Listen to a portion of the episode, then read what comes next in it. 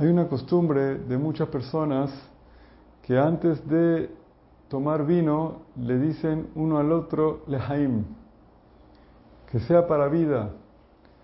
Muchas razones fueran dichos entre los rishonim en los libros antiguos por qué se acostumbra a decir lehaim antes de tomar vino o alguna bebida alcohólica. Se desea uno al otro lehaim. Una de ellas es porque antiguamente a la gente que estaba de luto se le daba de tomar 13 vasos de vino para hacerle olvidar el luto y la tristeza. Entonces se le quiere decir en esta oportunidad, este vino que tomas es para vida y no para otra cosa, para larga vida con salud. Por eso se dice lehaim, que este vino sea para vida.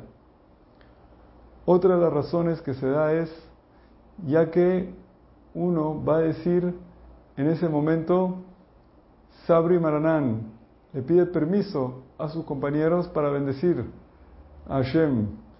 El otro compañero le dice, seguro Lehaim, que sea para vida y para verajá para Hashem, porque uno va a pedirle permiso a Hashem y uno le dice, no me tienes que pedir permiso a mí, pídele permiso a Hashem y Baraj antes de decirle verajá al vino, no a mí como ser humano, ya que antes de pedirle verajá a un ser humano, hay que pedirle verajá a Hashem para poder decir verajá sobre el vino.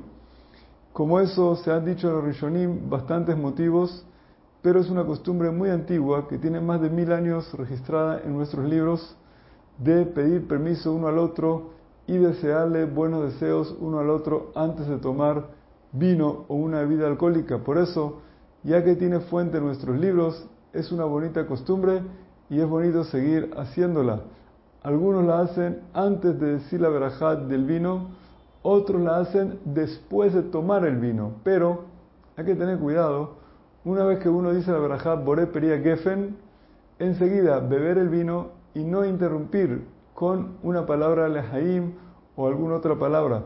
Porque una vez que uno dice la verajá Boré Peria Geffen, no debe interrumpir nada hasta que no beba del vino directamente, ya que dijo la verajá, no debe haber interrupciones entre la verajá y probar el vino.